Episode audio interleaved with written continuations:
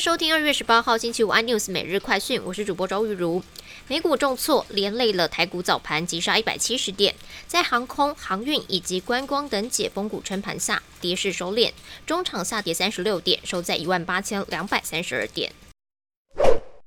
高雄警方破获一个诈骗集团，以投资国外市场做号召，还用漂亮的营收数据吸引投资者把钱汇入账号。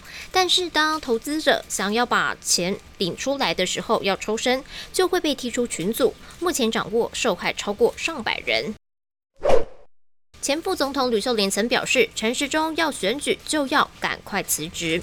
对此，卫福部长陈时中也正面回应，相关的事情都很复杂，不过基本上能够选的话，就一定会辞职。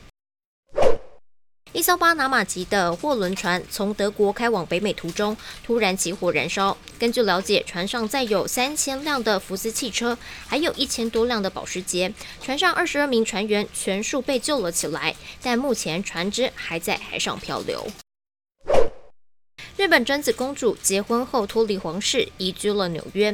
但是她的丈夫律师考试落榜之后，目前只是一名法务助理。光是公寓的租金每个月就要价新台币九点六万，夫妻生活相当拮据。据传上皇后美智子非常心疼，想要拿出她六十三年的积蓄资助孙女。更多新闻内容，请锁定有线电视四十八八十八 MOD 五零四三立财经 iNews，或上 YouTube 搜寻三立 iNews。感谢台湾最大 p o c k s t 公司声浪技术支持。你也可以在 Google、Apple、Spotify、KKBox 收听最新的 iNews 每日快讯。